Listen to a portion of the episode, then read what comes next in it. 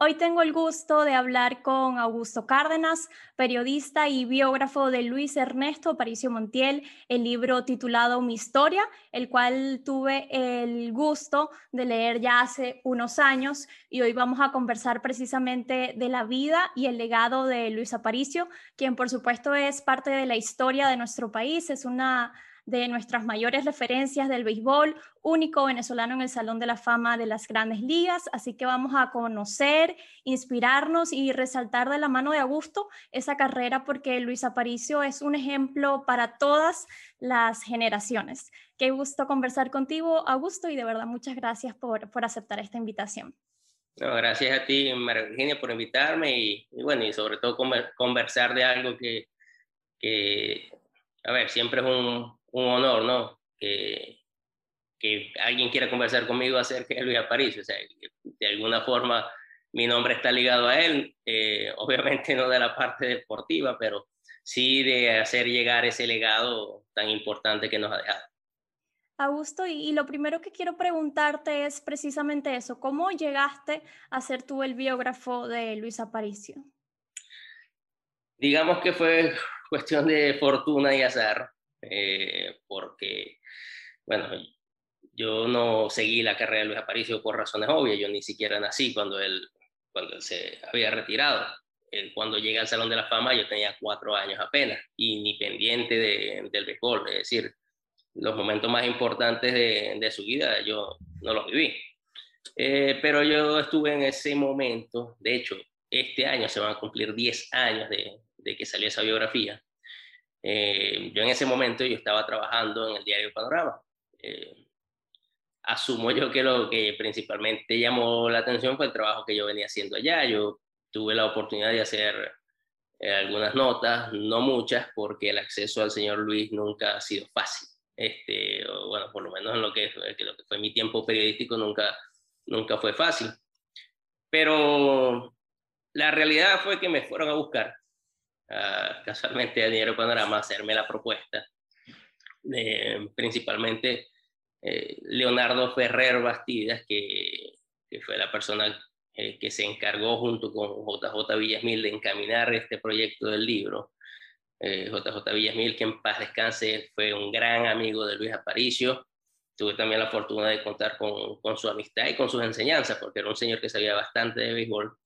Y y bueno, entre ellos dos, digamos que se encargaron de reclutarme pues para este proyecto. Eh, sin duda, pues que mi respuesta fue positiva desde un principio, pero sabía que era un gran compromiso por lo que estaba diciendo al principio. O sea, yo no vi a Luis Aparicio. Este, no, no es lo mismo hacer un libro sobre alguien que tú por lo menos lo viste, pero bueno, asumí el reto y, y bueno, gracias a Dios se pudo llevar a cabo. El, el libro eh, tuvo como finalidad salir para el Día de Luis Aparicio de ese año, que era la tercera vez que se conmemoraba. Recordemos que acá en el estado Zulia se, se instauró el Día de Luis Aparicio cada 11 de noviembre y tocaba, digamos que a mí me tocó el, perfecto porque fue el 11-11 del 2011. Mm. Se celebra el 11-11 por el número 11. Que... El, libro, el libro creo que tiene 11 capítulos, ¿no? Sí, eso fue todo hecho a la medida, como quien dice, relacionarlo con, obviamente, con ese número que, tanto lo marcó a él y, y, yo dividí su historia pues en, en 11 capítulos.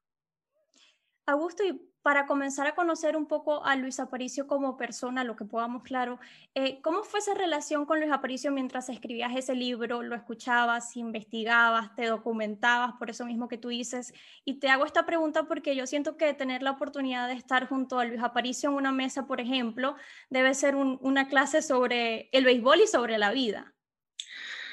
Bueno, eh, sin duda fue un gran privilegio y un gran honor, como te dije. Eh, poder incluso, como quien dice, sobrepasar eh, esa, no sé si decirlo, como esa puerta que hay entre el Luis Aparicio que la gente conoce y el Luis Aparicio más familiar, por decirlo de alguna manera. Porque bueno, esto se hizo obviamente en, en un clima en el que él se sintiera bastante cómodo.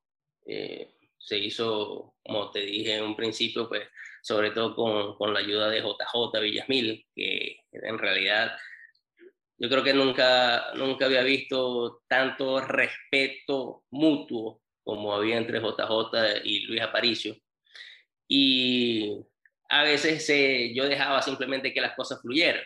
En este caso, por lo menos JJ se, se ponía a hablar con él, empezaban a conversar sobre cierto tópico, yo lo dejaba seguir, lo dejaba fluir y de vez en cuando pues intervenía para, para interrogantes pues que, que, yo me hacía por, por razones obvias, ¿no? De, de, no haber vivido esa época, de no haber vivido esa etapa. También como investigador pues tenía la responsabilidad de, de, sacar el mayor provecho pues a cada conversación. Fueron, fueron muchísimas sesiones, por decirlo. Eh, digamos que no, no todas estaban coordinadas, es decir, sí, como se iba dando, venían sacando temas o veníamos sacando temas, eh, fueron en desayuno, fueron en almuerzo, fueron en cena, fueron simplemente en encuentros acá, nosotros llegamos también incluso a, ir a Barquisimeto, que es donde él vive,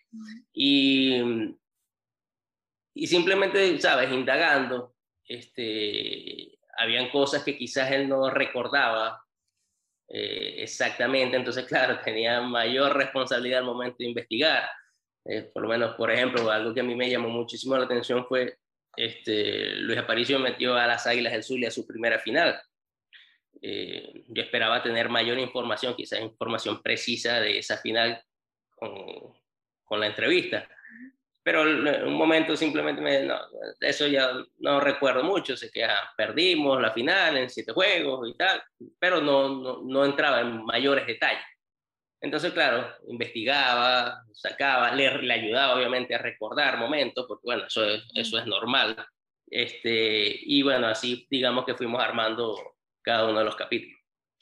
Qué bonito, fíjate, y Augusto, yo siempre voy a recordar un día, no sé, porque siempre está ese presente en el Estadio Luis Aparicio, el Grande de Maracaibo.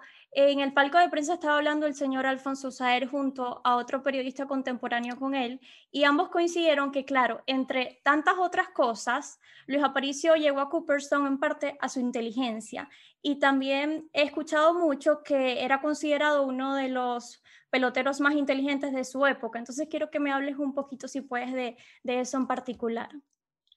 Sí, de hecho, en una de las conversaciones que tuvimos, eh, vamos, obviamente, estamos hablando del debut en 1956, ya se cumplieron 65 años recientemente, pero en esa época pues no existía toda la tecnología que hay ahorita. Es decir, para que tú veas el lanzador que vas a enfrentar la cantidad de veces, qué tipo de picheo realiza, qué tipo, a ver, este, en fin, la llamada incluso ahora sabermetría. Eh, el señor Luis recuerdo que él, me decía, yo salía a la práctica de bate y ahí es donde yo veía cómo bateaban, o sea, los del equipo rival, más o menos por donde si alaban la bola, si, si iban a la banda contraria, saber la ubicación, también veía mucho el trabajo del pitcher, hacia dónde le iba a lanzar y ahí donde yo me colocaba. Entonces, claro, eso te habla mucho de la inteligencia eh, que, bueno, se supone que, muchos de los grandes ligas deben aplicar, algunos en mayor o menor medida. En el caso de, de Don Luis, sin duda, fue sobresaliente porque eh, la defensa de él siempre fue considerada como la mejor. De hecho, él ganó nueve guantes de oro cuando ese premio apenas se estaba instaurando. Eh, en 1958 ganó su primer guante de oro. Y, y bueno, y siempre fue considerado una estrella. Eh, cuando uno lee revistas o reportajes de la época, eso es lo que principalmente resaltan y al mismo tiempo pues la velocidad. Eh, te comentaba, por lo menos en el caso con, con, Miguel Cabrera, todos sabemos la calidad de bateador que es, porque los números hablan por sí solos. Tú ves los números de Luis Aparicio y, y obviamente no van a ser tan impresionantes, pero todo lo que incluso llegó a ser, siendo un bateador de 272 de promedio de por vida, eh, también te habla de esa inteligencia, porque era un pelotero que ayudaba al equipo moviendo un corredor, este, tocando la bola, sacrificándose, eh, también con la velocidad que él prácticamente vino como que a reinstaurar esa arma ofensiva en el juego. el señor Luis ganó desde su debut nueve años consecutivos el título de bases robadas, que eso es un récord todavía en grandes ligas. Ni siquiera Ricky Henderson, que estamos hablando del mayor robador de la historia, pudo llegar a hacer algo así. Entonces, claro, eh, el señor Luis sin duda fue un pelotero sobre el nivel en su, en su época, muy inteligente, porque sin duda, sin, sin inteligencia no logras hacer algo así. Tienes que tener un... Eso es como para cualquier área. tu inteligencia te va a ayudar a ti a, destacarte o, a estancarte. Y, sin duda Luis fue el mejor. E incluso, puedo decir que fue tan inteligente que hasta supo en qué momento decir adiós. Porque cuando, cuando él se toma la decisión de retirarse en 1974 fue porque lo deja libre la gente de los Medias Rojas de Boston. Y él siempre tuvo algo muy presente en su carrera, que fueron las palabras de su papá, Luis Aparicio el Grande, que le dijo que no fuera segundo de nadie. Entonces ya se iba, o sea, ya se había dado cuenta pues que no iba a ser titular, sino iba a ser titular en el equipo en el que estaba, probablemente no iba a ser en ningún otro y él no iba a querer que lo, que lo volvieran a votar. Y, por eso es que tú ves a Luis Aparicio, creo que es la única persona que está en el Salón de la Fama que únicamente jugó una sola posición, que fue el shortstop. Y, aparte que las 18 temporadas que tuvo fueron 18 temporadas como el campo corto titular de, de su equipo en el Opening Day. Entonces, bueno, eso también te habla de, de la inteligencia de saber dar un paso al costado. Gracias, Augusto, por, por, compartir eso, porque precisamente te, te, iba a pedir que me hablaras de, de, esas marcas que dejó, cualidades que tenía Luis Aparicio. Incluso yo encontré acá una cita que dijo Nelly Fox, que fue su compañero, donde dice, ¿cuál es el requisito para ser un buen segunda base? Un buen campo corto. Tengo la suerte de tener al mejor Luis Aparicio. Entonces también eso habla mucho de, el impacto y, de que Luis Aparicio marcó una época en el béisbol en esos años que estuvo en las grandes ligas. Sí, indudablemente. Eh, quizás para, para nosotros eh, es difícil saber la magnitud, ¿no? Eh, porque bueno, no, no, existe mayor documentación, lamentablemente, no, no existen tantos videos como quisiéramos, eso es como, a ver, cuando tú te colocas por lo menos ahorita, encuentras videos de Miguel Cabrera de todo sentido, e incluso, este, si nos vamos ya un poco a la parte defensiva, tú ves videos de, de las maravillas que, que hacía Omar Vizquel con el guante. Eh, yo confieso que como fanático que fui creciendo, yo pensaba que lo que hacía Omar Vizquel, eh, de hecho yo no lo he visto, no se lo he visto más nadie, yo pensaba que lo que hacía Omar Vizquel era imposible que otra persona lo hubiese hecho, pero no me cabe la menor duda que Luis Aparicio este, hizo cosas así, quizás hasta mejores, pero no tenemos lamentablemente la, documentación. Eh, Luis Aparicio, o sea, fue tan, tan importante en su época, bueno, en 1962 en el Juego de las Estrellas fue eh, una de las personas que, tuvo el privilegio y de hecho fue la persona escogida por la Liga Americana para estrechar la mano en ese momento del presidente Kennedy, que fue, eso era como decir, un ritual, pues que el presidente fuera a lanzar la, primera bola. Y él fue junto con Stan Musial, que estaba de representante en la Liga Nacional. Este, aparte, el respeto que se ganó pues, con, como líder de esos Go-Go Sox, eh, junto con Nelly Fox, él quedó segundo en la votación al, jugador más valioso. Y estamos hablando, como te digo, no era un bateador de ni siquiera de 30 honrones, que 30 honrones eran, eran buenísimos este, en la época. Eso es ahora que vemos 40 y 50 honrones. Pero era un jugador simplemente hábil y por esa habilidad incluso llegó a ser segundo en el premio al jugador más valioso. Augusto, y, fue el sexto venezolano en llegar a las grandes ligas. Y llegar a las grandes ligas siempre es difícil, pero se dice que en esa época era mucho más difícil. ¿Cómo Luis Aparicio se sobrepuso a esos retos cuando llegó? Y sé que tuvo como un maestro y un mentor en su llegada también que lo ayudó bastante. Sí, bueno, eh, principalmente las dificultades, bueno, eran, eran muchas eh, afortunadamente para él, porque eso sí, él, lo, comenta en, su biografía y me lo dijo varias veces, porque varias veces le hice la pregunta, él no sufrió el racismo que existía. O sea, el racismo era mucho más marcado del que todavía existe, porque hay que estar claro, eso todavía existe allá en Estados Unidos.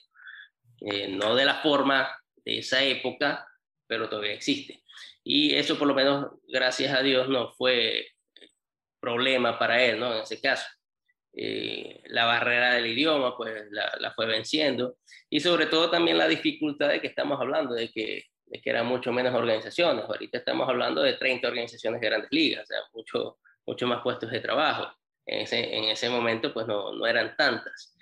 Pero el talento, el talento sin duda fue muchísimo, o sea, muchísimo mejor del que tenían muchos peloteros hasta el punto que, como dices tú, tenía un mentor que era Alfonso Chico Carrasquel y gracias a Alfonso Carrasquel él llega a firmar eh, un contrato para, para los Medias Blancas de Chicago. Él estuvo dos años en ligas menores y en uno de esos años que él estaba en ligas menores, él estaba como por, por rendirse, ¿no? Es decir, por rendirse de, de, de, seguir su carrera. Y en una conversación que tuvo con Chico Carrasquel en un tren, en uno de esos viajes, pues le recordó las palabras de su padre y lo motivó a, a no desfallecer. Por supuesto, fue lo mejor para él, quizás no lo mejor para Carrasquel en ese momento, porque el talento de Luis era tan notable que los Medias Blancas decidieron cambiar a Chico Carrasquel para darle el puesto a él. Y de hecho, todo es como un guion escrito de una película porque cuando cambian a Chico Carrasquel en el 55, o sea, antes de la temporada del 56, que debuta Luis, que le dan el campo corto, le toca hacer su debut frente a Chico Carrasquel y los indios de Cleveland. Y Chico estuvo presente pues en ese primer juego y de hecho existen varias fotos de, de ese momento, ¿no? Que, que sí significó como pasar un testigo y, y bueno, fue un testigo sin duda que en este caso el alumno superó al maestro. Sí, Augusto, y hay también en esa época un, un momento donde en el cambio de Chico Carrasquel, le, la prensa le preguntó al gerente de los Medias Blancas que tendría que tener una máquina, algo así fue para, para para sobreponer la posición de, de, Chico Carrasquel y él, él, respondió que era precisamente lo que tenía y se llamaba Luis Aparicio. Bueno, sí, de hecho, no, no se equivocaron por lo que ya vimos ¿no? en su carrera y lo que he comentado. ¿no? Eh, él fue novato del año en 1956. Eh, eso tampoco era algo muy sencillo. Sobre todo, de hecho, Luis Aparicio fue el primer latino en ganar el premio novato del año en 1956. Eh, en ese momento esas puertas no estaban tan abiertas o, era tan común como ahora que vemos incluso line-ups llenos de latinos. Y en el caso por lo menos de, Aparicio sustituyendo a Chico, Chico fue el primer latino en jugar un, juego de estrellas en 1950. Era la, prácticamente la gran figura de, ese equipo de los Medias Blancas. Salen de él por Luis Aparicio y obviamente eh, la gente se colocaba las manos en la cabeza, o sea, como iban a cambiar su, a su jugador estrella por un novato que obviamente tienen la incertidumbre, pero bueno, esas son cosas que suceden incluso en tiempos recientes, por comentar algo, eh, a Omar Vizquez lo, cambia, lo cambiaron de los marineros de Seattle porque venía un novato llamado Alex Rodríguez. Eh, supongo que en ese momento la gente de los Medias Blancos lo vio de esa manera y bueno, y no se equivocaron, no se equivocaron. Eh, fue el líder de, de los Gogo Sox, fueron a una serie mundial eh, destronando el poderío que tenían los Yankees en esa época. Los Yankees siempre, eh, en esa época no habían playoffs, simplemente ganabas la Liga Nacional y ganabas la Liga Americana y te ibas a la serie mundial. Ese era el playoff, la serie mundial. Y, y en ese momento, en el 59, pues los Medias Blancas lograron dar ese paso por encima de los Yankees, que era el equipo todopoderoso y, y don Luis tuvo mucho que ver en, en, ese éxito. Fue a 13 juegos de estrellas, participó en 10 de ellos, eh, estuvo jugando pues de 18 temporadas, eh, robó más de 500 bases, fue nueve veces el líder en bases robadas, ganó nueve guantes de oro. Es decir, sin duda, él ayudó a cambiar el béisbol en grandes ligas, de la forma en que, en que se jugaba, en la forma incluso defensiva, que se veía un campo corto, porque en ese momento incluso cuando tú lees o escuchas o hablan de esa época, Luis Aparicio siempre está de primero. Entonces, bueno, eso te habla de la magnitud, la trascendencia de lo que fue su carrera. y Augusto, Luis Aparicio viene de una familia que jugó béisbol, su papá Luis Aparicio Ortega y su tío Ernesto Aparicio, por lo que tenía un apellido que pesaba. La carrera de Luis Aparicio se dice que fue impecable no solo por lo que hizo en el terreno de juego, sino también fuera porque nunca estuvo involucrado en escándalo, porque se conoce que fue un hombre muy correcto, exigente. Cuando leemos su historia, también vemos la disciplina, el nivel de, disciplina que tenía, y eso es clave en el deporte y en la vida. Y eso quiero que me lo respondas tú porque tal vez esas características son parte también del por qué logró lo que logró como jugador, ¿no? Sí, de hecho, eh, lo que tú dices es muy cierto. Eh, estamos hablando de Luis Aparicio Ortega, que en el momento quizás era hasta considerado el mejor pelotero profesional de Venezuela. Eh, su tío Ernesto, pues también era una eminencia en ese momento, por supuesto, el, el, béisbol no era lo que nosotros conocemos ahora, pues una gran industria. Eh, quizás no todos conocían, ¿no? Eh, lo que hacía en este caso, pues la, familia Paricio, Maracaibo sí se conocía por razones obvias. Eh, en ese momento, pues existía lo que era la Liga Occidental y casualmente a, Luis le tocó debutar cuando se integró la Liga Occidental a la Liga Venezolana de Béisbol Profesional y, sin duda pues tenía un gran peso encima. Estaban hablando, eh, incluso muchas personas mayores decían que el papá era mejor que el hijo. Este, pero bueno, eso, eso es algo que para mí es, imposible eh, debatir de alguna manera, porque si de Luis Aparicio cuesta ver imágenes o conseguir, pues el papá apenas existe en fotografía. Pero bueno, sin duda tenía un gran peso encima y por eso él tomó muy en serio esas palabras. Y, bueno, y esa disciplina que lo, que lo ayudó. A él, él incluso a veces lo, lo tildaban tipo de, soldadito, porque él, y él es así, él le gusta hacer las cosas de la manera correcta, si no, no, no camina. Y eso es para todo. Él siempre fue muy disciplinado, eso lo llevó obviamente a tener el éxito que tuvo en Estados Unidos. En Estados Unidos son organizados, les gusta esa disciplina, él se adaptó a esa disciplina Incluso eso se puede decir que de alguna manera le, pudo haber causado problemas acá, porque aquí quizás este, estiran un poquito más la soga ese, de esa disciplina y a él no le gustaba. Eso le creó problemas eh, con directivos de Águilas de Zulia, por ejemplo, en su, en su época, incluso con la gente de La Guaira, la última vez que lo vimos eh, uniformado, sí, él estaba de manager, eh, estaba uniformado con la gente de Tiburones, iban a hacer un cambio sobre un doble juego, él no estaba de acuerdo por eso, y, y la gente de la Guaira dijo, bueno, pero lo vamos a hacer. Ok, lo van a hacer, está bien. Aquí está, yo me voy. Y él se fue y no volvió más. A él no le gustan las cosas mal hechas y, y, y es muy férreo con, con, su disciplina. Entonces, bueno, eso también hay que destacarlo como parte, como parte del éxito. Claro.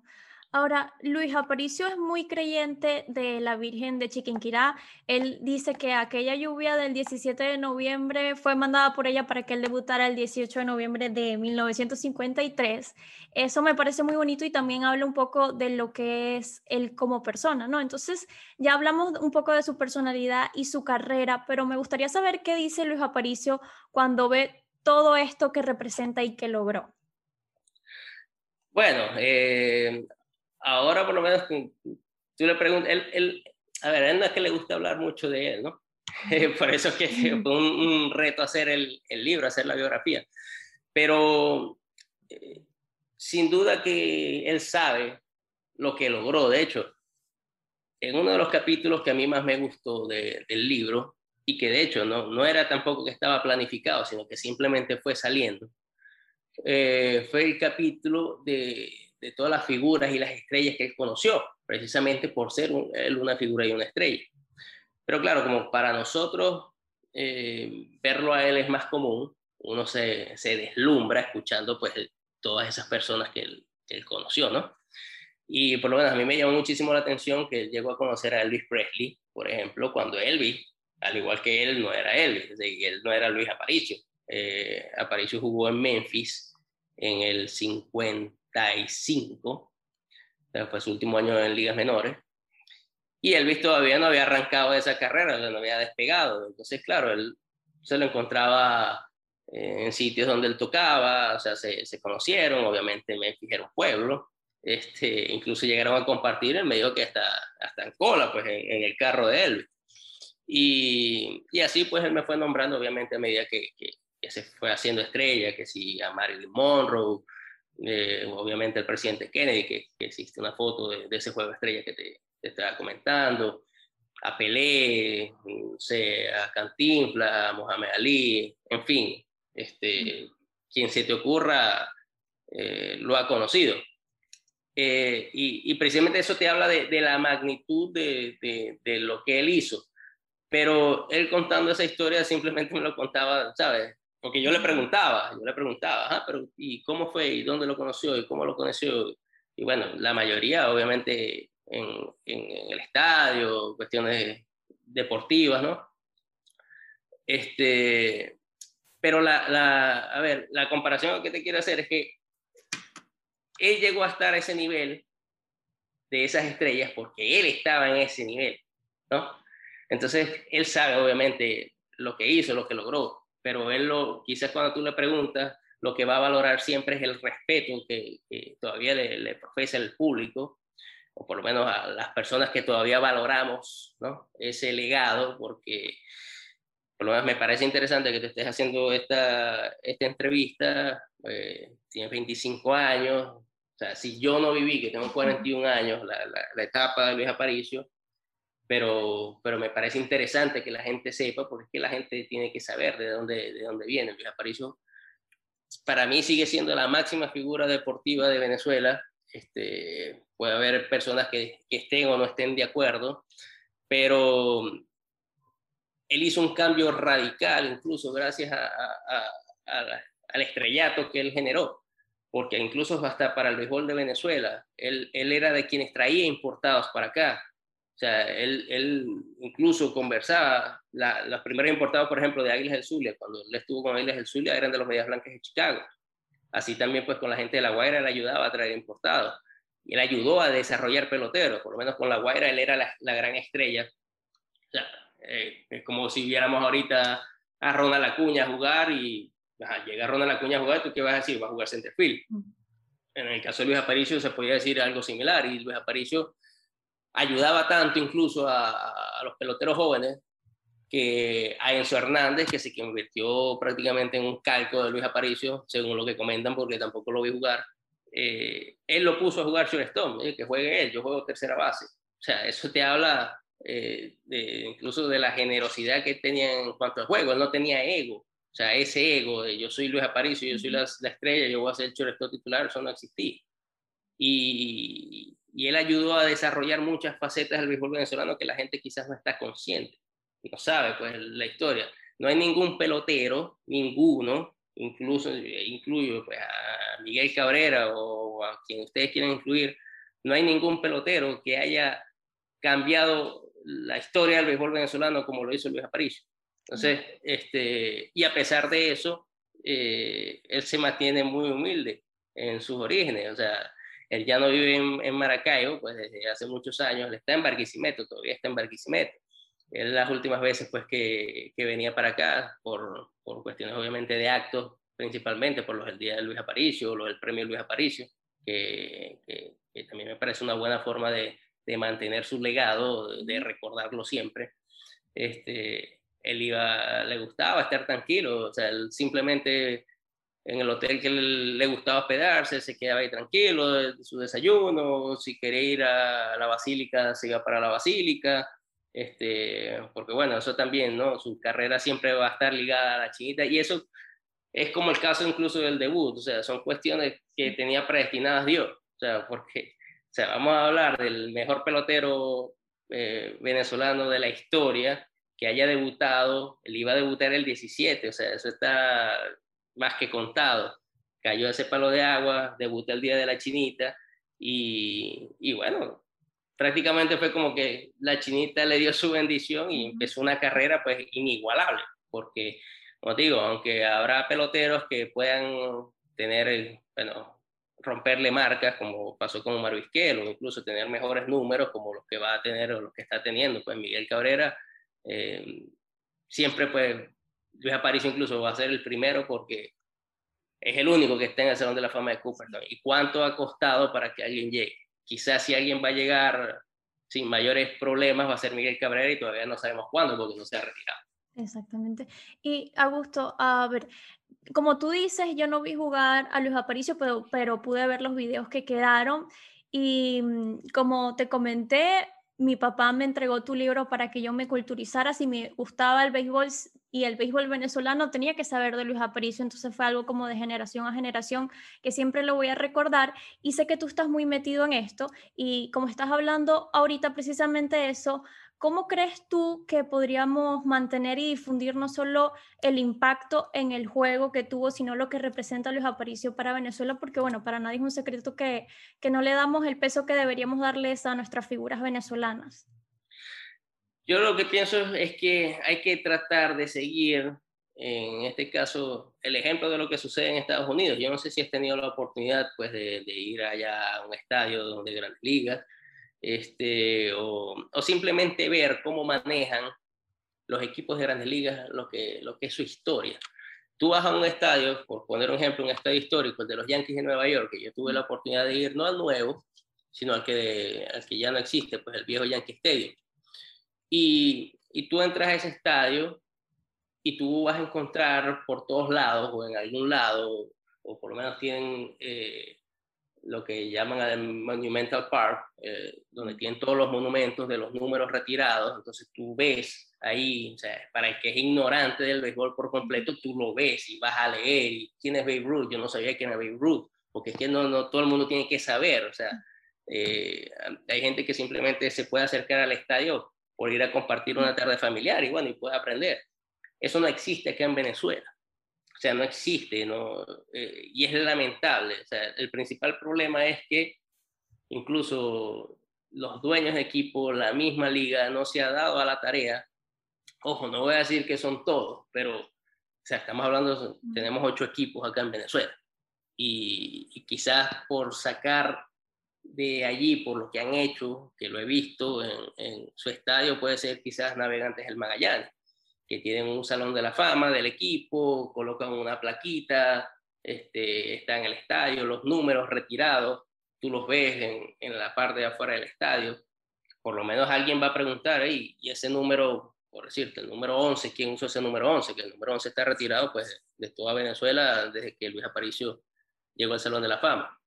Y esas cosas no, no existen, no están. Entonces, claro, el venezolano que es de memoria corta, porque eso también hay que decirlo, el venezolano es de memoria corta, es decir, eh, ahorita podemos estar celebrando que Ronald Acuña es el pelotero más caliente del momento, que fue jugador de la semana, el jugador sensación del momento, al paso de 3, 4 años a lo mejor no le está yendo tan bien y bueno, adiós, eso, eso es así. Que hay mucha gente que, de hecho, para mí siempre ha sido como una lucha, sobre todo después que hice este, este libro de Luis Aparicio, tratar de que otros peloteros, que para mí o sea, son, son leyendas vivientes, tengan también el reconocimiento y el crédito que merecen. Por, por nombrarte, o sea, puedo nombrar Vítico Davalillo, Antonio Armas, Jesús Marcano Trillo, eh, el mismo Wilson Álvarez, este, que, que no son tan, bueno, por lo menos el caso de Wilson, que es más, es más de mi generación, pero son personas que, que no, no, han recibido, digamos que los méritos que merecen. Eh, de Marcano Trillo, por, por ponerte un ejemplo, que fue el mejor segunda base también en su momento de las grandes ligas, y pienso que es el mejor segunda base de la historia del béisbol venezolano, eh, aunque a muchos les haga ruido, yo estoy hablando del segunda base defensor. Este, estamos claros que José Altuve fue sin duda, o es sin duda un mucho mejor bateador, pero no defensivamente, no y, el impacto incluso que tuvo Jesús Marcano Trillo en los 80 fue el, primer jugador venezolano en ganar un premio al más valioso en cualquier área, o sea, en cualquier momento, en cualquier etapa, fue en la serie de campeonato de la Liga Nacional.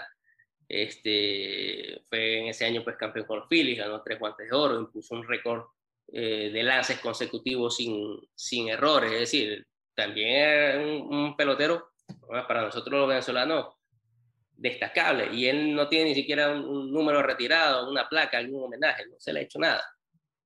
y, eso es lamentable, por lo menos en el caso de los Leones del Caracas, que, que, es el equipo que más figuras históricamente tiene, ellos han reconocido el valor de esos peloteros al retirarle esos números.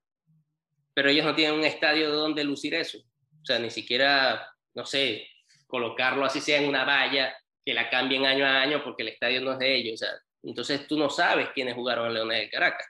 O sea, un César Tobar, un Víctor Davalillo, un Baudillo Díaz, eh, Antonio Armas, Andrés Galarraga, etcétera. O sea, la gente no sabe y eso es por, por lamentablemente, quizás, no sé si decir mala gestión o falta de interés, porque también eso hay que decirlo, lo que ya no les produce dinero no les interesa. Y eso, y eso lo hablo con propiedad porque eh, yo hacia la liga de béisbol venezolano hace par de años eh, envió una propuesta para que se celebrara el Día de Luis Aparicio como se celebra el Día de Jackie Robinson en Grandes Ligas y que el 11 saliera a, salir pues al terreno igual que se usa el 42 y, y sí, la, la, gente de la liga le pareció buena la idea, la aceptaron, pero la cuestión es que no iban a usar el 11 porque eso genera mucho gasto por un día, o sea, ellos pueden conseguir un patrocinante o simplemente eh, sabemos de dónde han sacado el dinero. O sea, no pueden invertir un poco de ese dinero para hacerle un homenaje a la máxima figura que tenemos, y no solo a la máxima figura que tenemos, sino que todavía tenemos con vida. O sea, don Luis va a cumplir ahora 87 años. Más bien yo creo que Dios ha sido demasiado bueno con nosotros para tener el tiempo suficiente para darle todos los homenajes y reconocimientos que él merece, a quien no tiene una estatua ni siquiera. Este, y, y eso a mí, de verdad que me hace mucho, mucho ruido porque estamos hablando de Luis Aparicio. ¿Cómo Luis Aparicio no va a tener una estatua acá?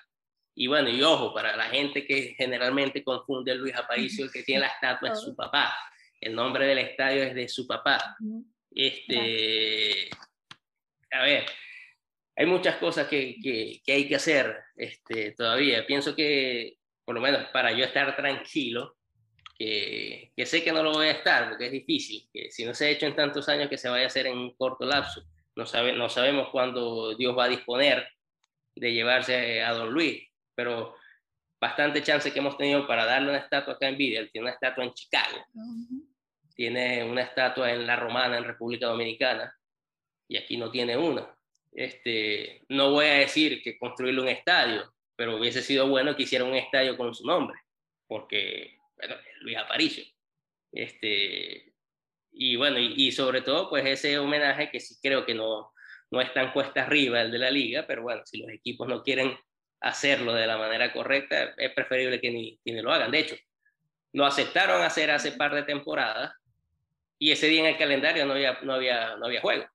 Es decir, que eso tiene dos años aprobado y en dos años no se ha hecho. Primero, porque ni siquiera colocaron un juego en el calendario ese día. Y segundo, en la segunda temporada, pues porque la temporada pues arrancó ya después del 11 de noviembre, entonces, o sea, es prácticamente como que no han hecho nada o no se ha hecho nada al respecto.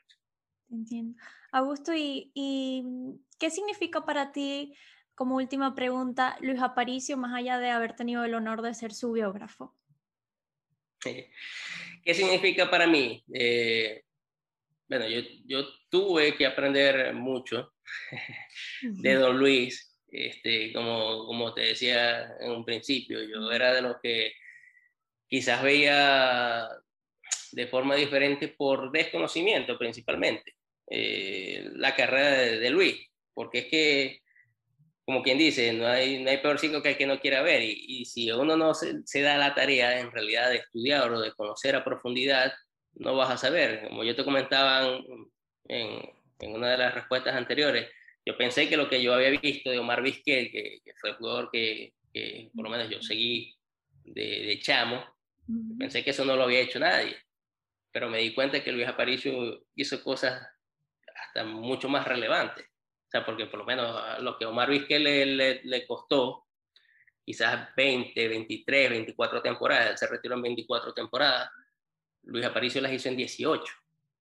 Entonces eso, eso te habla también de la, de, la, de la magnitud, porque obviamente es un mérito tener 24 años en grandes ligas, pero al mismo tiempo recolectar esos números en menor cantidad de tiempo tiene mayor mérito. Este, pero don Luis, y, sin duda, bueno, yo siempre voy a estar agradecido de tener eh, mi nombre ligado simplemente por, por haber dado a conocer su historia. Quisiera que esa historia llegara a más personas, porque, bueno, este, el libro, digamos que no, no salió como, como debería salir o como generalmente salen los libros. Eso fue por un acto que se hizo aquí de, de, la gobernación. La mayoría de los libros se quedaron en la gobernación, o sea, los repartieron, los regalaron. Pero el, el público que quisiera saber no tiene mayor acceso a eso. Ojalá, bueno, encontremos la manera de, de cambiar eso, sobre todo ahora que se están cumpliendo 10 años de, de eso. Pero, pero principalmente, pues me siento afortunado de, de mantener ese legado, de repartir ese legado a las nuevas generaciones, porque hay que conocerlo. Y así como, bueno, lo estoy haciendo con, o lo he hecho ya desde hace 10 años, pues con, con Luis Aparicio, espero que también se hagan con, con otros peloteros, porque como también te dije en, un momento, el venezolano es de memoria corta y, y yo creo que nosotros debemos tratar a, a nuestras leyendas de la misma manera que lo hacen en Estados Unidos. En Estados Unidos es impresionante porque también tuve la dicha de vivirlo en, en ese Yankee Stadium en el 2008. Yo viajé porque Don Luis iba a estar dentro de los salones de la fama, o los miembros del Salón de la Fama que, que, que fueron reconocidos. Y esa, de hecho, fue la mayor cantidad de Salón de la Fama reunidos en su momento y era impresionante ver, o sea, cómo los trataban, o sea, alfombra roja, que necesitan, pase por acá y era el reconocimiento incluso, o sea, no solo de los organizadores, sino de la gente, del público. Y eso es algo que, que, pienso que tenemos que copiar, porque ellos se merecen eso. Ellos nos dieron los mejores años en su vida para nuestro entretenimiento, para dejar a Venezuela en alto, para nuestra distracción como fanáticos, o sea, este, estas historias pues que uno puede contar de los logros que ellos hicieron en grandes ligas. Entonces ahora pues que, que están, digamos que ya en los, en los años... Eh, por decirlo, de, de, finales de su vida, nosotros tenemos que retribuirle de alguna forma y la mejor forma es con respeto y recordándolos y ojalá ojalá se, se logre hacer, pues como, como te digo, yo pongo de ejemplo lo que pasa en Estados Unidos, porque es así, pues en grandes ligas, ojalá lo, lo, lo logremos hacer no solo con Luis Aparicio, sino con todos esos peloteros que también fueron figuras gracias a él, ¿no? Por las puertas que él abrió. Augusto, gracias. Gracias por todo lo que dijiste durante todo, todo el episodio y por también hacer el esfuerzo de, de resaltar esas figuras en el béisbol de Venezuela que son tan importantes. Y, y bueno, el, el, cometido de este episodio es, bueno, resaltar precisamente esas figuras y sobre todo a Luis Aparicio, repito, nuestro único venezolano en el Salón de la Fama y que ese número 11 se siga divulgando tal vez en las futuras generaciones, en la mía y, y, en las que vienen, porque creo que es un ejemplo para todas, como dije al principio. Muchas gracias. No, gracias a ti y, y de verdad que pues te felicito por esa iniciativa, porque eso es, eso es lo, que, lo que uno quiere lograr. Eh, una colega de las nuevas generaciones, pues que también se encargue de divulgar, porque eso es así, uno tiene que ir pasando la antorcha porque ah, así es la vida y, y, bueno, alguien se tiene que encargar y, y bueno, espero que, que esto también te, te apasione bastante y, y, no solo, así como hiciste con Luis Aparicio, puedes hacer eh, sobre otras figuras y, y, que las dejes conocer, porque sé que eh, obviamente vas a tener un público quizás más joven del que, de que tiene uno. Gracias, Augusto. Gracias, Augusto, y gracias a ustedes por, por haber llegado hasta aquí. Bueno, muchas gracias a todos.